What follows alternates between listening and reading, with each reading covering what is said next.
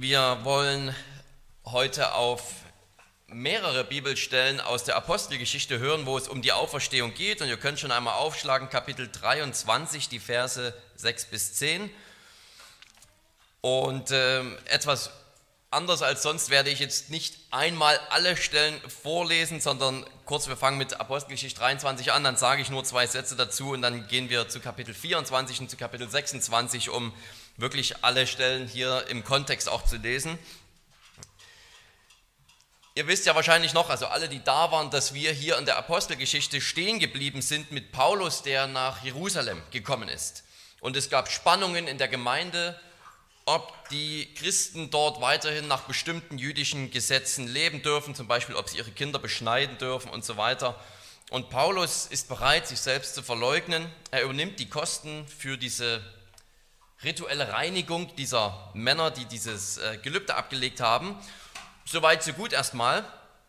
Äh, der Frieden in der Gemeinde scheint gesichert zu sein, aber als Paulus dann an diesem Tag der Reinigung in den Tempel geht, sehen ihn einige Juden, die nicht gläubig waren, die ihm feindlich gesinnt waren, und sie denken, dass er den Tempel verunreinigt hat, weil er einen Heiden mit reingeschleppt hat. Das stimmt nicht, er hat den Heiden gar nicht mit reingenommen, aber sie vermuten das und es reicht für sie als Anlass, um Paulus eben hier zu ähm, rauszuschmeißen, zu verprügeln und möglicherweise am besten gleich hinrichten zu lassen. Und dieser Tumult, als sie Paulus eben im Tempel sehen, der artet so aus, dass eben die römischen Soldaten Paulus von diesem wilden Mob trennen müssen. Und diese römischen Soldaten, der Aufseher, der in Jerusalem damals tätig war, der beruft eben eine Versammlung ein, wo die Juden anwesend sind und Paulus ist anwesend, damit dieser römische Aufseher sich da überhaupt erstmal ein Bild von der Situation machen kann. Der weiß überhaupt nicht, was los ist, warum das so ein Theater ist. Und in dieser Situation kommt es eben zu dieser Aussage von Paulus, die wir zuerst lesen wollen, Kapitel 23, die Verse 6 bis 10. Paulus steht also jetzt vor dem Hohen Rat und soll sich da verteidigen, damit dieser römische Statthalter da eben auch erstmal ein Bild bekommt, warum überhaupt hier so ein Chaos entstanden ist im Tempel. Kapitel 23, die Verse 6 bis 10. Da aber Paulus wusste, dass der eine Teil des Hohen Rates aus Sadduzäern, der andere Teil aus Pharisäern bestand, rief er in die Ratsversammlung hinein, ihr Männer und Brüder, ich bin ein Pharisäer und der Sohn eines Pharisäers. Wegen der Hoffnung auf die Auferstehung der Toten werde ich gerichtet. Als er aber dies sagte, entstand ein Streit zwischen den Pharisäern und den Sadduzäern und die Versammlung spaltete sich. Die Sadduzäer sagen nämlich, es gebe keine Auferstehung, auch weder Engel noch Geist. Die Pharisäer aber bekennen sich zu beidem. Es entstand aber ein großes Geschrei und die Schriftgelehrten von der Partei der Pharisäer standen auf, stritten heftig und sprachen, wir finden nichts Böses an diesem Menschen. Wenn aber ein Geist zu ihm geredet hat oder ein Engel, so wollen wir nicht gegen Gott kämpfen. Da aber ein großer Aufruhr entstand, befürchtete der Befehlshaber, Paulus könnte von ihnen zerrissen werden, und er befahl der Truppe herabzukommen und ihn rasch aus ihrer Mitte herauszuführen und in die Kaserne zu bringen. Also das war jetzt hier diese so erfolgreiche Versammlung. Es gab noch einen Tumult, wieder musste Paulus gerettet werden und dann kriegen die Römer mit, dass die Juden einen Anschlag, ein Attentat auf Paulus planen. Sie wollen ihn ermorden lassen und da wird Paulus kurzerhand unter römischem Schutz sozusagen nach Caesarea gebracht, wo sich jetzt ein neuer Statthalter mit ihm rumplagen muss, nämlich der Felix. Und wir lesen weiter, was Paulus zu Felix zu dieser ganzen Situation zu sagen hat. Kapitel 24, die Verse 14 bis 21. Paulus hier zu dem Statthalter Felix. Das bekenne ich dir aber, dass ich nach dem Weg, den sie eine Sekte nennen, dem Gott der Väter auf diese Weise diene, dass ich an alles glaube, was im Gesetz und in den Propheten geschrieben steht. Und ich habe die Hoffnung zu Gott, auf die auch sie selbst warten, dass es eine künftige Auferstehung der Toten geben wird, sowohl der Gerechten als auch der Ungerechten. Daher übe ich mich darin, alle Zeit ein unverletztes Gewissen zu haben gegenüber Gott und den Menschen. Ich bin aber nach vielen Jahren gekommen, um Almosen für mein Volk und Opfer zu bringen. Dabei fanden mich etliche Juden aus der Provinz Asia im Tempel, als ich gereinigt war, ohne dass ein Volksauflauf oder Tumult entstanden wäre. Die sollten vor dir erscheinen und Anklage erheben, wenn sie etwas gegen mich hätten. Oder diese selbst sollten, sollen sagen, ob sie irgendein Unrecht an mir gefunden haben, als ich vor dem Hohen Rat stand, außer um jenes einziges, einzigen Wortes willen, das ich ausrief, als ich unter ihnen stand, wegen der Auferstehung der Toten werde ich heute von euch gerichtet. Und dieser ganze Prozess, in dem Paulus jetzt hier drin steckt, der zieht sich über zwei Jahre hin. Paulus sitzt jetzt erstmal zwei Jahre lang im Knast. Und ähm, dann kommt ein neuer Statthalter, Felix ist abgesetzt, jetzt kommt ein neuer Statthalter, Festus, und jetzt muss der sich mit Paulus rumschlagen. Und immer noch geht es darum, was ist damals im Tempel passiert. Und äh, der Statthalter Festus und der König Agrippa, beide nehmen sich jetzt erneut des Paulus an und beschäftigen sich damit, was ist damals passiert. Und wir wollen auch das noch lesen als letzte, letzten Abschnitt aus Kapitel 26, Apostelgeschichte 26, zuerst die Verse 4 bis 8 und dann 22 bis 23. Hier die dritte große Verteidigungsrede des Paulus vor diesen zwei großen Politikern, Festus und König Agrippa. Verse 4 bis 8. Mein Lebenswandel von Jugend auf, den ich von Anfang an unter meinem Volk in Jerusalem führte, ist allen Juden bekannt, da sie mich von früher her kennen, wenn sie es bezeugen wollen, dass ich nach der strengsten Richtung unserer Religion gelebt habe, als ein Pharisäer und jetzt stehe ich vor Gericht wegen der Hoffnung auf die Verheißung, die von Gott an unsere Väter ergangen ist, zu welcher unsere zwölf Stämme durch Tag und Nacht anhaltenden Gottesdienst zu gelangen hoffen. Wegen dieser Hoffnung werde ich, König Agrippa, von den Juden angeklagt. Warum wird es bei euch für unglaublich gehalten, dass Gott Tote auferweckt? Und als Abschluss die Verse 22 und 23. Aber da mir Hilfe von Gott zuteil wurde, so stehe ich fest bis zu diesem Tag und lege Zeugnis ab vor Kleinen und Großen und lehre nichts anderes, als was die Propheten und Mose gesagt haben, dass es geschehen werde, nämlich, dass der Christus leiden müsse und dass er als der Erstling aus der Auferstehung der Toten Licht verkündigen werde, dem Volk und auch den Heiden. So viel hier zu diesen Passagen, die wir lesen wollen.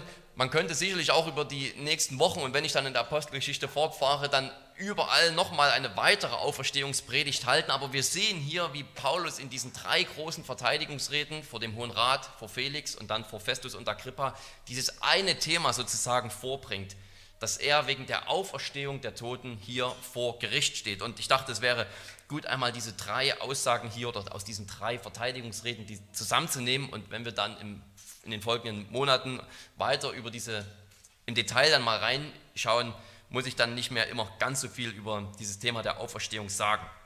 Es ist also, es ist also ein Prozess, der zwei Jahre lang dauert. Zwei Jahre lang für Paulus Gefängnisaufenthalt, zwei Jahre lang Gerichtsverhandlungen und Lukas berichtet uns drei Verhandlungen, wo Paulus auch zweimal seine Bekehrungsgeschichte erzählt. Vor vier verschiedenen Versammlungen oder Politikern steht Paulus und muss sich verteidigen. Und die, die Geschichte, der, also hier die Apostelgeschichte, die scheint hier auf, auf einmal etwas stillzustehen. Ja, ich glaube, manche würden sagen, hier mit Kapitel 20, 21 fängt so der etwas vielleicht langweiligere Teil der Apostelgeschichte an. Plötzlich gibt es keine Reisen mehr und keine großen, keine großen Gemeindegründungen, keine großen Wunder mehr, sondern Lukas zoomt hier rein sozusagen auf diese Gerichtsverhandlungen, in denen Paulus steckt. Und alles ist sozusagen hier ganz, äh, ganz groß, ganz detailgetreu aufgeschrieben. Man könnte meinen, dass die Apostelgeschichte hier plötzlich ein bisschen Wind aus den Segeln verloren hat. Erst die große Reise durch halb Europa ist er gereist, äh, ganz im Mittelmeergebiet abgereist und jetzt auf einmal Gerichtssaal, Verhandlung, irgendwo fliehen, wieder Gerichtssaal, wieder eine Verhandlung, wieder ins Gefängnis und es scheint sich irgendwie im Kreis zu drehen und kaum voranzugehen. Aber erinnern wir uns, was Jesus gesagt hat, als er Paulus berufen hat. Er hat gesagt, dieser ist mein auserwähltes Werkzeug, um meinen Namen zu tragen, sowohl vor Nationen als auch vor Könige und Statthalter. Und Paulus hat diesen Namen Christi vor die Nationen getragen. Bis nach Europa ist er gelaufen. Was er bis jetzt aber wenig gemacht hat, ist diesen Namen Christi vor Könige zu tragen. Und hier in diesem letzten Teil der Apostelgeschichte passiert genau das, dass dieser Teil der Berufung, die, Paulus erhalten hat, dass dieser Teil ausgeführt umgesetzt wird oder erfüllt, könnte man auch sagen. Paulus, der bis jetzt kaum vor höheren, höher gestellten politischen Figuren sozusagen den Namen Christi bekannt hat, der kommt jetzt hier vor den Hohen Rat der Israeliten höchstpersönlich. Er kommt vor zwei verschiedene Statthalter und vor den König Agrippa. Und schließlich kommt er, das wissen wir, nach Rom und verteidigt dort aller Wahrscheinlichkeit nach vor dem Kaiser von Rom selbst das Evangelium und die Auferstehung von den Toten. Auch wenn das nicht mehr explizit in der Apostelgeschichte erwähnt wird. Und was und wen er da bezeugt, wenn er den Namen Jesu bekannt macht und hinausträgt, das ist der auferstandene Jesus Christus. Das sehen wir hier in diesen Kapiteln so wunderbar. Wenn er den Namen Christi bekannt machen soll und diesen Namen, den Namen Christi vor Könige und Nationen tragen soll, was für einen Namen trägt er dorthin? Wen verkündigt er? Wir sehen hier in diesen Abschnitten, es ist vor allem der auferstandene Herr, der jetzt lebt, der jetzt regiert, der jetzt der König ist. Diesen Namen verkündigt er. Überall geht es Paulus um die eine Sache, die er verkündigt, die Hoffnung Israels, dass der Auferstandene lebt, dass einer auferstanden ist. Und er muss später, also in diesen Verhandlungen mit Felix oder mit Agrippa, nicht nur davon reden, weil er zufällig bei seiner ersten Verhandlung im Hohen Rat dieses Thema angeschnitten hat, sondern er spricht über dieses Thema aus theologischer Überzeugung.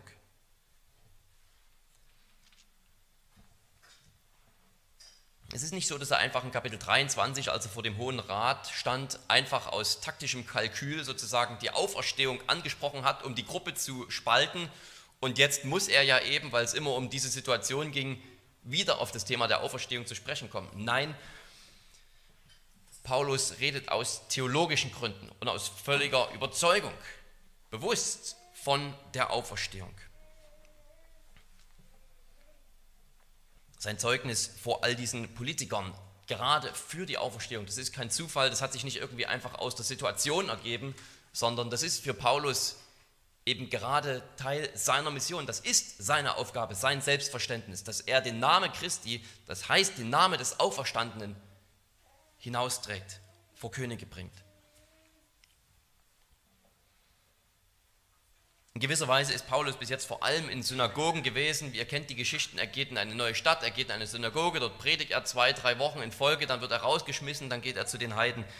Hier wird jetzt am Ende in diesen letzten zehn Kapiteln der Lautstärkeregler sozusagen noch einmal richtig aufgewurzelt. Paulus geht von einer höher gestellten Person zur anderen und überall, in allen höheren politischen Gefilden wird sozusagen bekannt, dass dieser Paulus die Auferstehung eines Mannes verkündigt die Auferstehung von den Toten.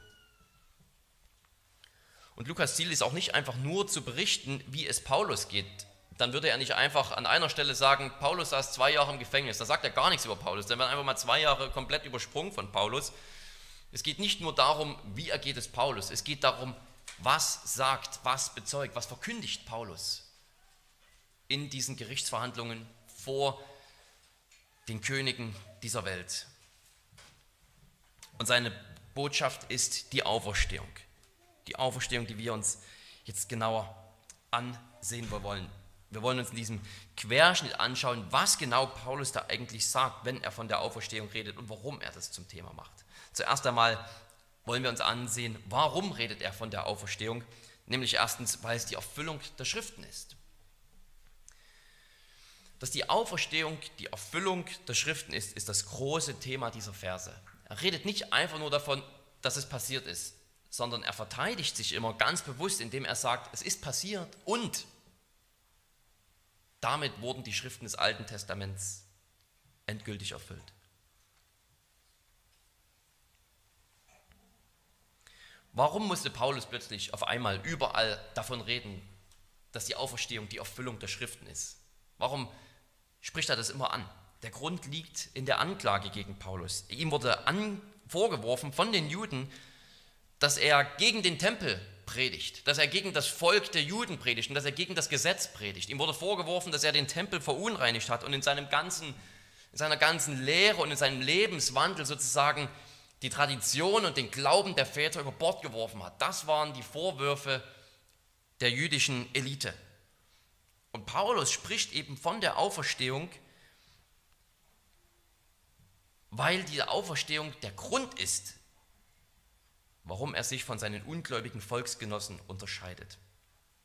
Dass die Auferstehung die Schriften des Alten Testaments erfüllt, ist der Beweis, dass Paulus, wenn er von der Auferstehung redet, eben nicht den Glauben der Väter über Bord geworfen hat. Nicht gegen das Volk, nicht gegen den Tempel, nicht gegen die mosaische Lehre predigt, sondern dass er in Übereinstimmung mit ihnen lebt.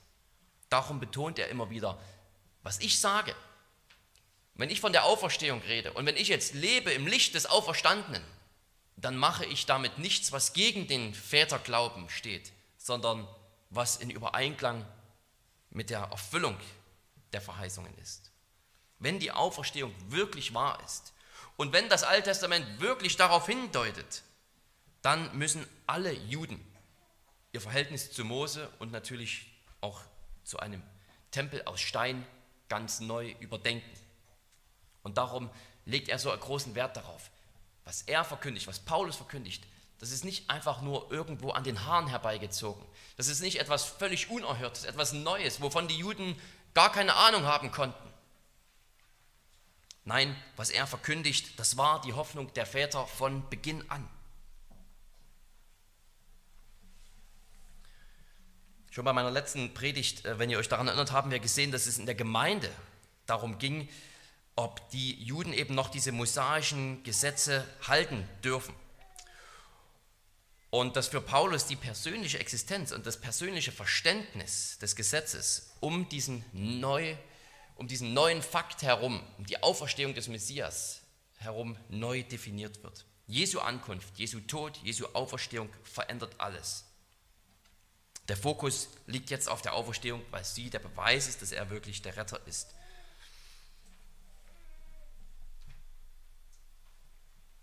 Wenn Paulus also vor dieser Gruppe von Sadduzäern steht, vor diesem Hohen Rat, wo die Sadduzäer sind, die gar nicht an eine Auferstehung glauben, und den Pharisäern andererseits, dann erwähnt er die Auferstehung nicht nur, weil es ein guter taktischer Schachzug ist. Er sagt es nicht einfach, um die Gruppe zu spalten in der Hoffnung, dass er dadurch irgendwie dem Prozess entgehen kann. Offensichtlich hat das ja, war das das Ergebnis, das war das Resultat, aber ich glaube nicht, dass Paulus das deswegen gemacht hat. Also warum sollte das gewährleisten, nur weil er einen Streit anfängt, dass er damit gleich völlig sozusagen sicher ist, dass, dass kein neuer Prozess angestoßen wird oder so. Vielleicht klingt es für uns so beim ersten Lesen, und das war für Paulus sicherlich ein willkommener Nebeneffekt, dass die dass diese hohe Ratsversammlung dort völlig außer die, aus den Fugen geraten ist.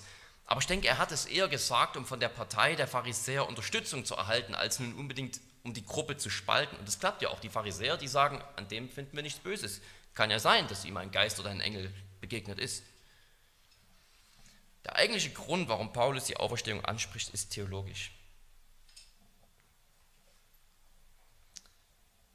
Dass Paulus die Auferstehung lehrt. Das war zwar nicht irgendwie der Anlass, warum er im Tempel festgenommen wurde. Wie gesagt, das lag daran, dass sie dachten, er hat einen Heiden mit in den Tempel reingeschleppt. Aber Paulus sieht sozusagen durch diese verschiedenen theologischen Schichten hindurch und kann bis zum Kern vordringen und sagen, die Auferstehung ist der eigentliche Unterschied zwischen euch Juden und zwischen mir als Jude. Zwischen euch, den Juden, die den Messias verwerfen und die nichts von ihm wissen wollen, und zwischen mir, der ich dem Messias nachfolge für Christus lebe und im Licht Christi mein Leben führe.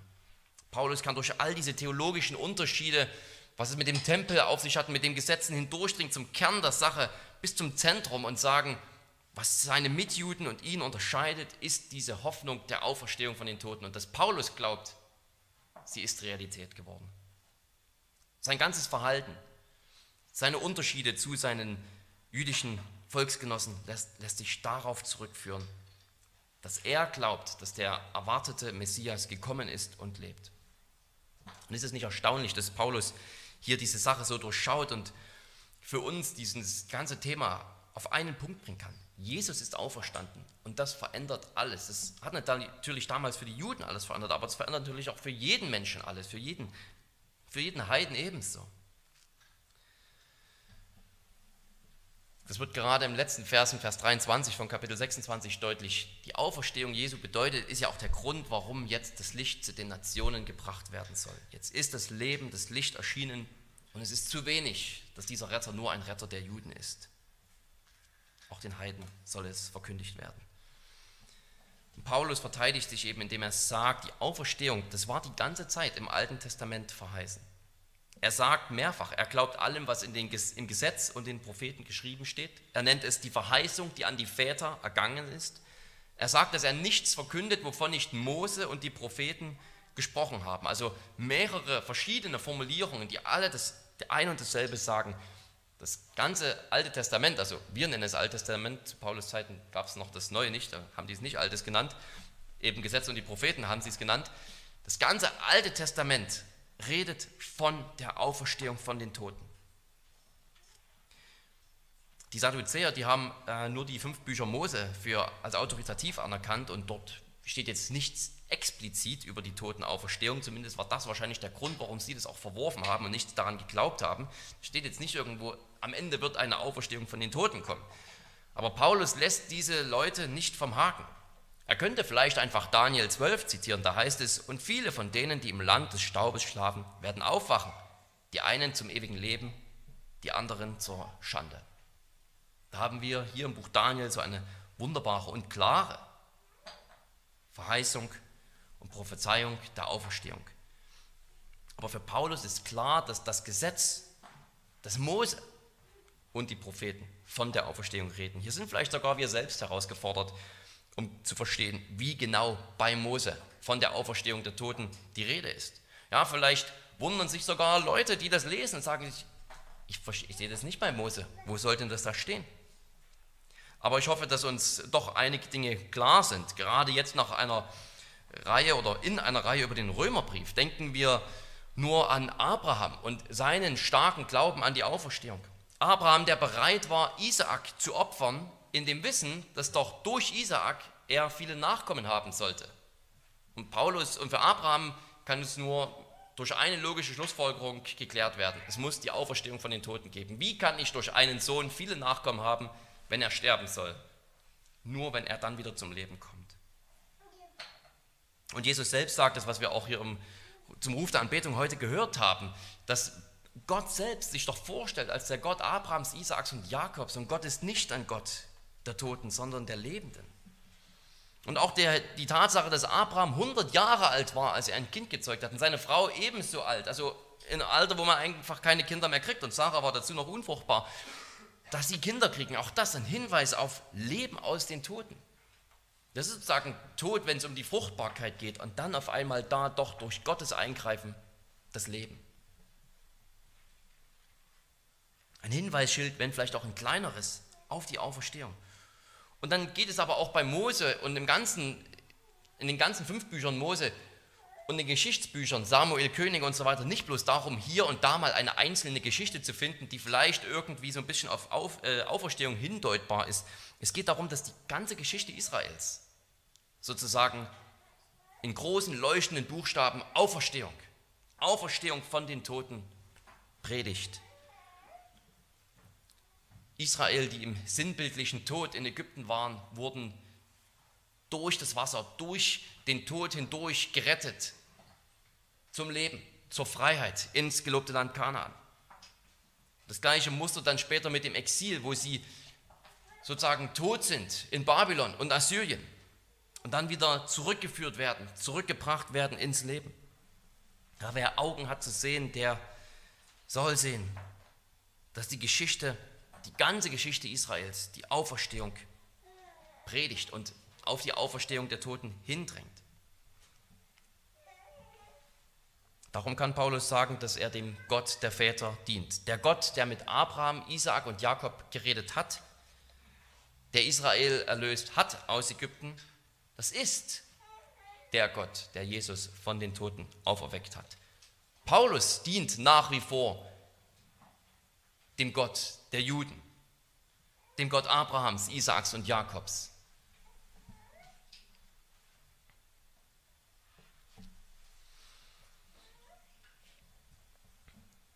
Aber Paulus sagt nicht nur, dass das ganze Alte Testament von der Auferstehung redet. Man hat sogar noch den Eindruck, dass Paulus eins draufsetzt. Er sagt nicht nur, das ganze Alte Testament redet davon, man hat auch sogar noch den Eindruck, dass er beinahe sagen will, das, andere, das ganze Alte Testament redet von nichts anderem.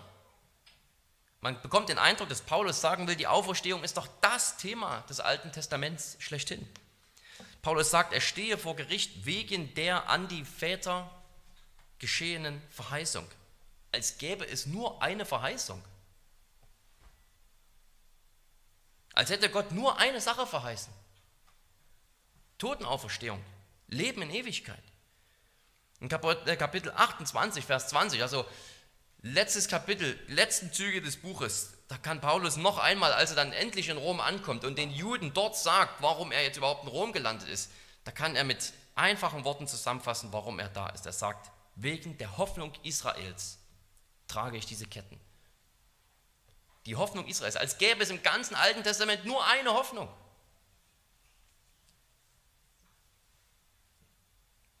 Dass Gott Tote auferweckt, dass Gott den Tod überwindet. Der Paulus spitzt es so zu in seinen Formulierungen. Das ist die Botschaft, wovon Mose und die Propheten reden. Das ist die Verheißung an die Väter. Das ist die Hoffnung Israels.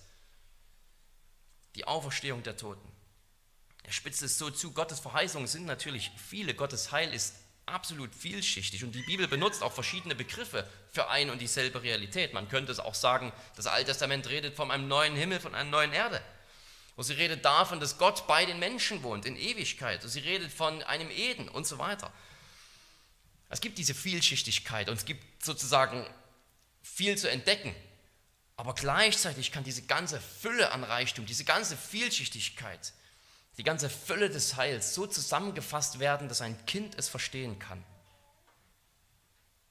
Tote sollen auferstehen und leben in Ewigkeit. Der Tod soll besiegt werden. Der Tod hat nicht das letzte Wort. Nein, Gottes Liebe überwindet den Tod. Liebe, die stärker ist als der Tod.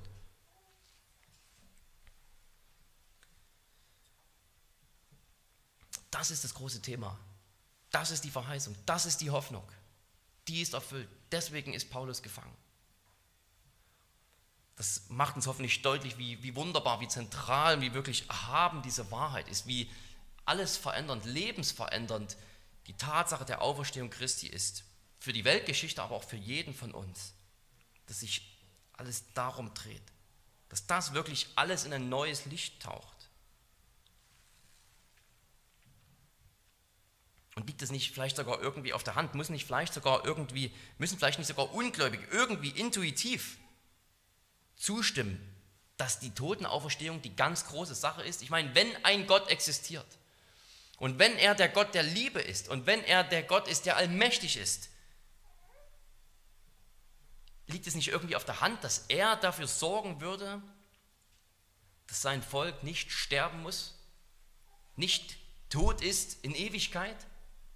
Liegt es nicht irgendwie auf der Hand, dass ein solcher allmächtiger, liebender Gott für sein Volk diesen letzten Feind irgendwie überwindet und es schenkt, dass sie ewig bei ihm leben? Ich weiß nicht, ob das Ungläubigen so auf der Hand liegt, so intuitiv, aber ich glaube, diese Logik hat etwas. Ja, es ist diese große Verheißung, es ist die große es ist doch das große Hoffen der Menschheit. Denken wir an Hebräer 2. Diese Angst vor dem Tod, die geht jeden Menschen an. Davon ist jeder angetrieben.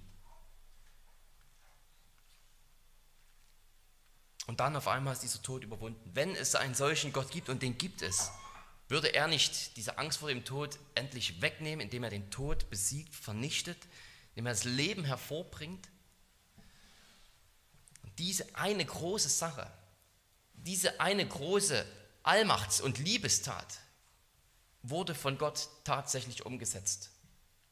Das ist die gute Nachricht. Darum steht Paulus dort und darum sind wir heute hier. Das feiern wir, das, das glauben wir, das bekennen wir. Dass Gott dieses eine größte, letzte Problem, den letzten Feind besiegt hat.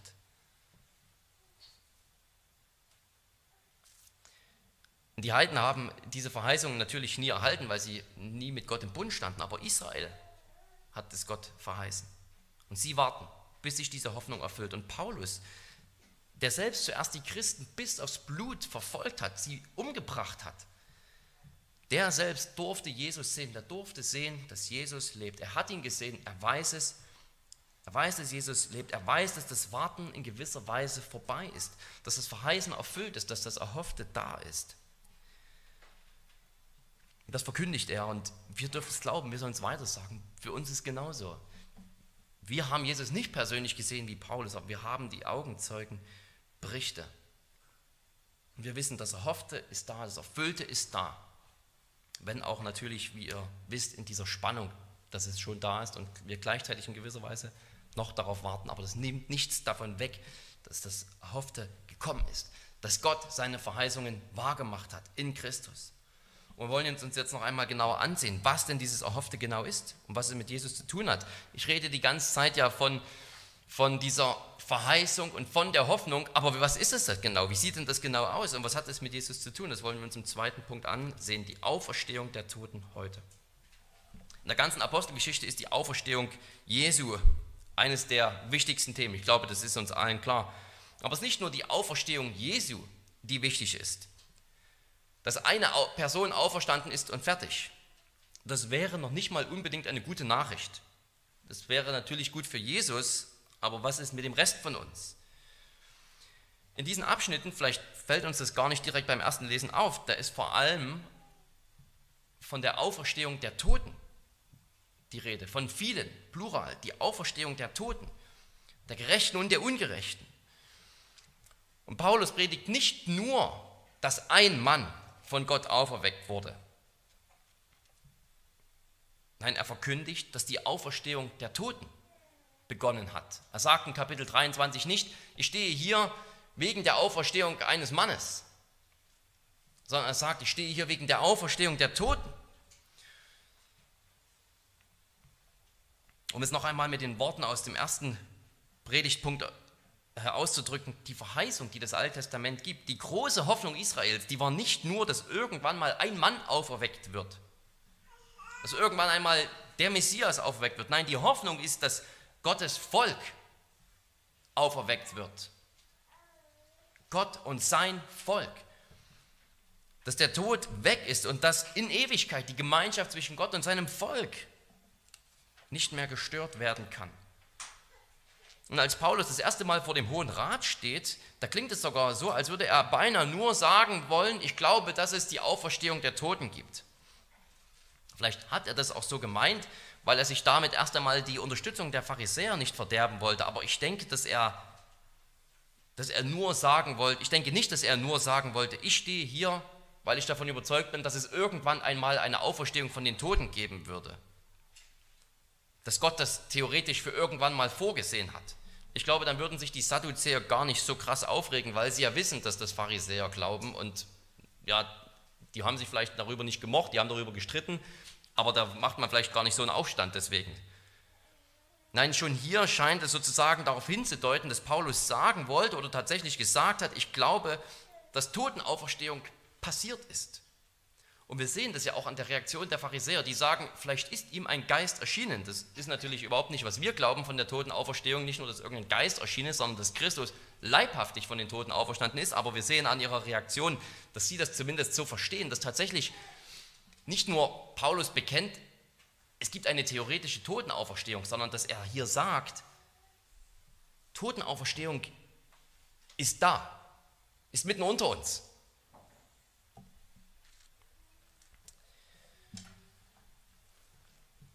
Jedenfalls scheint es selbst bei dieser ersten Verhandlung, obwohl es da noch so allgemein klingt, äh, zu sagen, also es scheint, dass Paulus sagen will, ich glaube, dass es einen Fall von Totenauferstehung gab.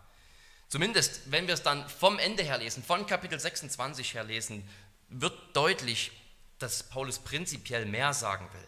Dass er sagen will, Auferstehung hat stattgefunden. Es ist nicht nur eine theoretische Möglichkeit, wegen der Paulus hier die Ketten trägt und geprügelt wird,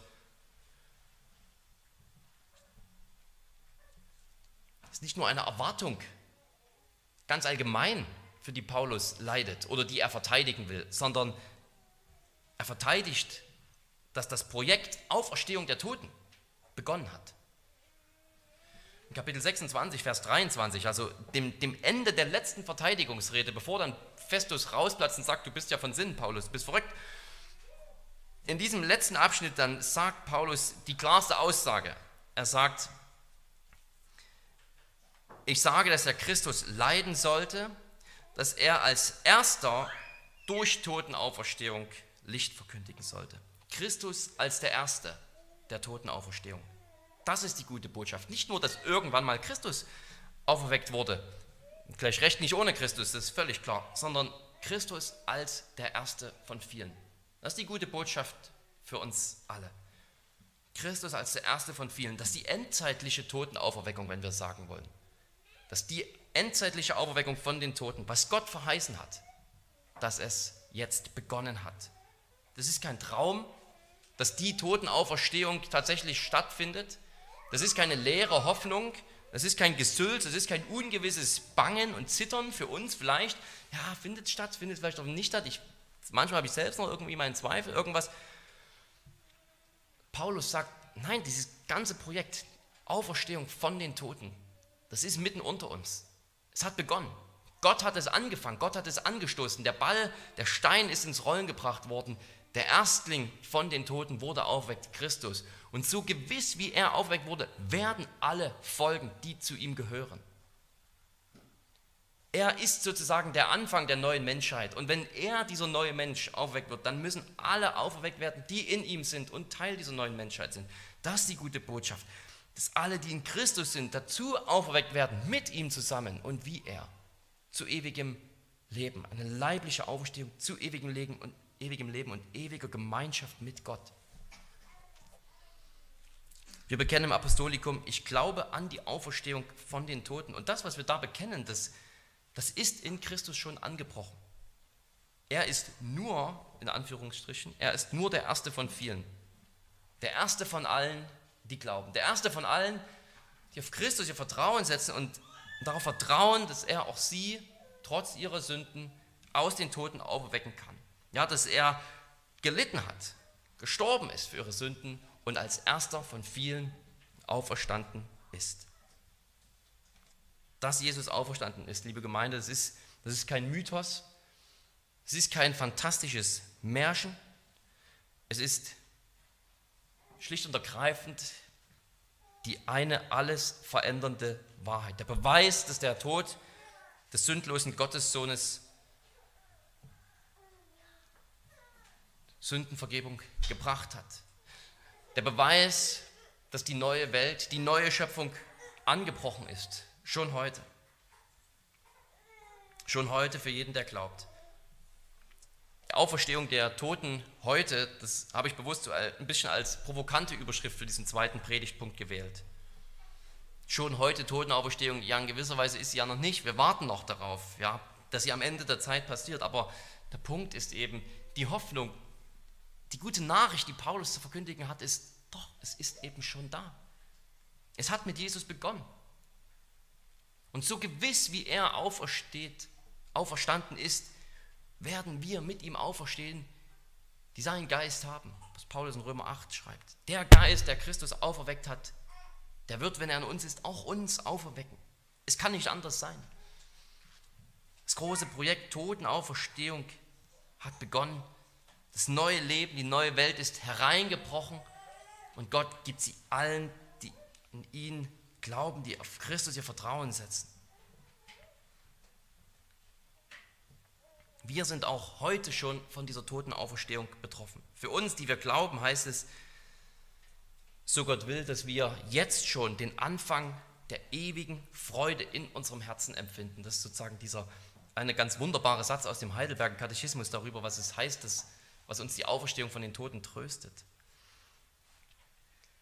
Dass wir schon jetzt den Anfang der ewigen Freude in unserem Herzen empfinden. Das geht nur, wenn das wirklich Realität ist. Ansonsten ist diese Freude irgendein Gefühl, irgendeine Einbildung. Aber dass sie tatsächlich der Anfang der Freude ist, die wir in Ewigkeit haben, das kann nur deswegen so sein, weil diese Ewigkeit tatsächlich da ist, in Christus da ist, weil sie uns tatsächlich verheißen ist, weil sie auf uns wartet. Ansonsten ist es eben nur irgendeine schöne Formulierung, bisschen dick aufgetragen oder irgendwas. Aber nein, weil die ewige Freude auf uns wartet, weil sie in Christus angebrochen ist, weil dieses Projekt ewige Freude angestoßen ist und gesichert ist durch Christi Auferstehung. Deswegen können wir sie jetzt schon in unseren Herzen empfinden. Das soll hoffentlich für uns immer mehr so werden, wird hoffentlich für uns immer mehr dieser Gedanke, diese Vorfreude auf das, was kommt und jetzt schon eine Freude zu haben, einen Anfang einer Freude, einen Vorgeschmack sozusagen einer Freude, aber eine Realität, etwas, was real ist von dem, was kommt, weil Christus auferstanden ist. Es ist eine, eine, Freude, es ist eine Lebensqualität, die man nur haben kann, wenn man die Gewissheit hat, dass wirklich einer von den Toten auferstanden ist. Dass es nicht nur irgendwie eine theologische Lehre ist, abstrakt, mit der kannst du leben, kannst auch ohne die leben, kannst du mit der freuen, kannst dich ohne sie freuen. Nein, das ist eine Freude, die nur daher kommt, dass wir wissen, der Tod ist besiegt. Die Auferstehung hat begonnen. Gott erfüllt seine Verheißungen. Für uns heißt es hoffentlich, dass wir wieder ganz neu die Größe der Vision erkennen, von der Paulus hier angetrieben ist, nämlich den Namen des Auferstandenen bekannt zu machen, als den Anfang der Auferstehung von den Toten. Das, lieber Christus, ist auch deine Berufung. Wir sind keine Augenzeugen aber diejenigen, die den Augenzeugenbericht sozusagen weitertragen, die sind in gewisser Weise genauso unentbehrlich wie diejenigen, die ihn zuerst aufgeschrieben haben. Wenn der Augenzeugenbericht aufgeschrieben wird und verstaubt an irgendeiner Ecke, da hat auch keiner was davon. Unsere Aufgabe ist es, diese Augenzeugenberichte von denen, die Jesus lebendig gesehen haben, weiterzutragen und so den Namen des Auferstandenen bekannt zu machen. Auch die Ungläubigen sind natürlich betroffen, denn keiner kann einfach sagen, ja, mit mir hat das nichts zu tun, weil ich das nicht glaube. Vertraue auf das Wort der Apostel, die wissen, was sie gesehen und angefasst haben. Es ist wahr. Die Apostel und viele mehr, die haben es gesehen, die haben dafür Kerker und Ketten, die haben dafür Schläge und den Tod in Kauf genommen, um diese Wahrheit zu bezeugen. Weil diese Wahrheit, diese Botschaft in die Welt hinaus muss, dass Jesus lebt. Als Festus einmal im persönlichen Gespräch mit König Agrippa berichtet, dass dieser Typ namens Paulus da eben noch im Knast sitzt, weil die Juden irgendwas gegen ihn haben, da charakterisiert er Paulus so. Die Juden hatten aber einige Streitfragen gegen ihn wegen ihres eigenen Gottesdienstes und wegen eines gewissen Jesus, der gestorben ist, von dem Paulus sagte, er lebt. Ist es nicht eine herrliche Beschreibung hier aus dem Mund dieses Ungläubigen? Wir sagen, Paulus sagt, dass Jesus lebt, so einfach, so, so einfach, dass es jedes Kind verstehen kann. Viele sagen, dass Jesus gestorben ist. Das sagten die Juden damals, das sagen die Moslems heute. Ja, Jesus gab, Jesus ist gestorben. Das sagen vielleicht sogar viele Atheisten, die davon überzeugt sind, dass Jesus eine historische Persönlichkeit war. Sie sagen, dass Jesus gestorben ist. Was wir aber sagen und glauben ist, er lebt. Und ich finde auch diese Formulierung deswegen so wunderbar, weil sie so zeitlos ist. Er ist nicht nur auferstanden damals und Jetzt wissen wir gar nicht weiter, jetzt wissen wir gar nicht, was er macht, jetzt wissen wir gar nicht, was wir damit anfangen sollen. Er ist eben auferstanden, toll. Jesus lebt. Ein Jesus, von dem Sie sagen, er ist gestorben und Paulus sagt, dass er lebt. Jesus lebt und mit ihm auch ich. Das ist diese Botschaft, das ist das, was wir hinaustragen können. Und vielleicht ist diese ganz simple Formulierung eine, eine, eine Motivation für uns, gerade was Evangelisation angeht, auch sich nochmal neu sozusagen zu vergewissern und auf der Zunge zergehen zu lassen, was wir eigentlich für eine wunderbare und aber auch simple Botschaft hinausbringen können. Einfach, aber nicht, nicht dumm, sondern reichhaltig. Jesus lebt. Also da ist einer, der gestorben ist am Kreuz und der lebt jetzt und das verändert alles. Das ist diese große Hoffnung. Das ist, das ist der Grund, warum wir leben. Das ist der Grund, warum wir anders leben als alle anderen Menschen. Warum wir uns freuen können mit einer Freude, die kein anderer Mensch hat. Dieser eine Punkt. Dieser gewisse Jesus, von dem Sie sagen, er ist gestorben, Paulus sagt, er lebt. Lass uns das verkündigen, lass uns diese einfache und reichhaltige Wahrheit verkündigen. Die Totenauferstehung, die beginnt dann auch heute, die beginnt, wenn wir wiedergeboren werden, wenn unser obwohl unser alter Mensch zerfällt, wissen wir, dass wenn jemand glaubt, und der Geist in ihm ist, er geistlich auferstanden ist, schon heute. Und das neue Leben, der Anfang dieser ewigen Freude jetzt schon angefangen hat. Gott schenke uns, dass wir da immer mehr hineinwachsen, diese Freude empfinden und das so bezeugen mit einem solchen Mut, mit solchem Eifer, wie Paulus das auch getan hat. Amen. Lass uns beten. Ja, allmächtiger Gott, wie wunderbar, wie erstaunlich ist es, dass du nach so vielen Jahren, Jahrtausenden von Verheißungen und, und äh, Geduld mit deinem Volk Israel doch alles wahrgemacht hast, was du verheißen hast. Dass in Christus das große Ja auf alle deine Verheißungen ausgesprochen wurde. Und speziell in seiner Auferstehung.